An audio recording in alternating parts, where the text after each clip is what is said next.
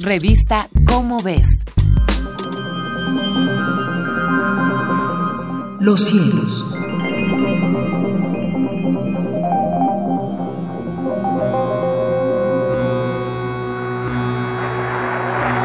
Soy José de la Herrán y tengo el honor de comunicar a ustedes, nuestro gentil auditorio, las efemérides astronómicas que publica la revista Como ves de la Universidad Nacional Autónoma de México para los cielos de julio, que es un mes lluvioso pero con noches despejadas, noches que nos dejan apreciar hermosos cielos estrellados.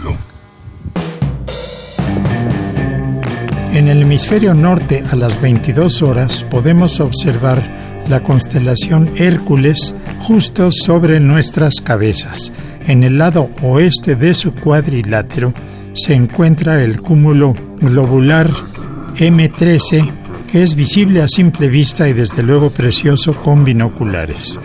En el este observamos al triángulo de verano con las estrellas de primera magnitud Altair, Deneb y Vega de las constelaciones Águila, el cisne y la lira respectivamente.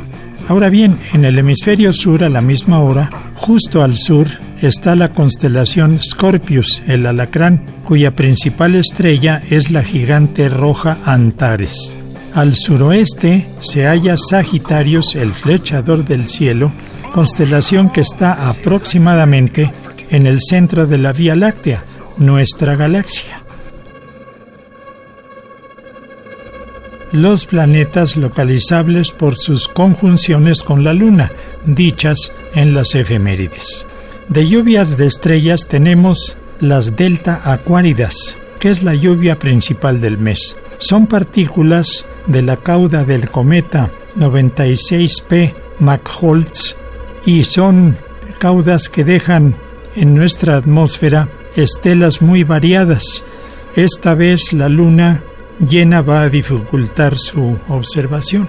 De las efemérides tenemos el día primero Marte en conjunción con la Luna, el día 6 la Tierra en afelio, esto es lo más lejos del Sol, a 152 millones de kilómetros de él. El día 11 Mercurio en su máxima elongación este, por lo tanto visible en el oeste después de la puesta del Sol.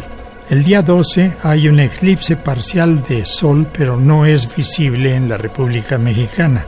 El mismo día 12 la Luna en perigeo a 350 mil kilómetros de la Tierra. El día 14 Mercurio está en conjunción con la Luna y el 15 Venus en conjunción con la Luna también. El día 20 Júpiter en conjunción con la Luna en la constelación Libra y el mismo día 20 Mercurio en afelio, esto es lo más lejos del Sol, a 70 millones de kilómetros de él. El día 27, la Luna en apogeo a 406 mil kilómetros de la Tierra. El mismo día 27, Marte está en oposición muy cerca de la Tierra y muy brillante.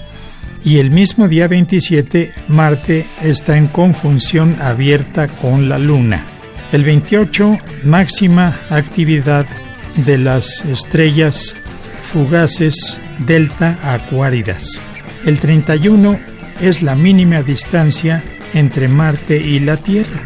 Las fases de la Luna son en menguante el día 6 a las 2 de la mañana, nueva el día 12 a las 22 horas, la luna en creciente el 19 a las 15 horas y la luna llena el día 27 también a las 15 horas.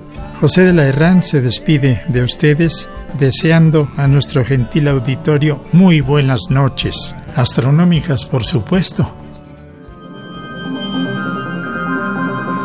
Los cielos. Una producción de la Dirección General de Divulgación de la Ciencia.